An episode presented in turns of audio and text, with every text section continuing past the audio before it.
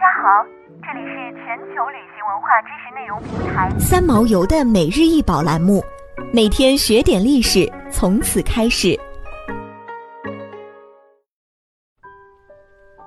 马赛克玻璃碗高十一点五厘米，直径十五点五厘米，现藏于维多利亚和阿尔伯特博物馆。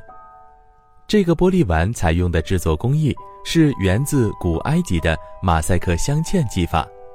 制作前需要将玻璃棒沾上各种颜色，并切成薄片，作为一个内胚的贴片，然后用一个外膜将这些薄片固定在内胚上，同时加热让玻璃片融合在一起，然后打磨光滑。这个玻璃碗。由千余块各种色彩的玻璃片粘合组成装饰图案，色彩对比强烈，极富装饰效果。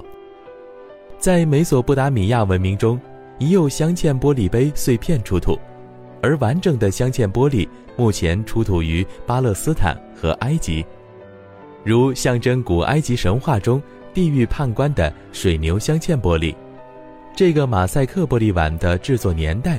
可能是公元元年前后，当时玻璃马赛克变得十分流行。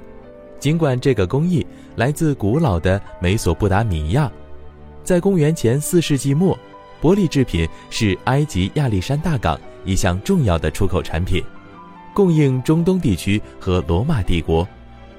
罗马人在公元前八零年占领亚历山大港之后，将玻璃制造工艺传播到广大的罗马世界。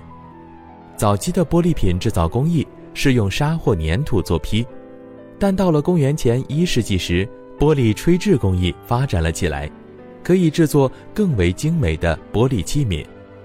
罗马的玻璃工匠们除了制作实用的玻璃器皿之外，还常常仿造各种宝石的效果，创作出各式各样出色奢侈的玻璃装饰品。罗马帝国时期。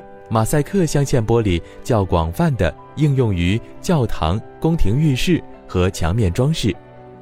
马赛克镶嵌玻璃的发展推动了颜色玻璃的制造技术。这种技法后来传到中东地区，并颇为流行。至今，马赛克镶嵌也广泛应用于各种现代设计中。古埃及玻璃工艺是世界玻璃艺术的重要组成部分。埃及人将玻璃命名为流动的石头，希腊人也曾形容玻璃透明澄澈，是融化的石头。在古埃及玻璃上，有着许多与现代工艺相似的装饰要素，如几何造型和几何纹样的应用。这种古今审美情趣的契合，意味着在浩瀚的古埃及文化的海洋中。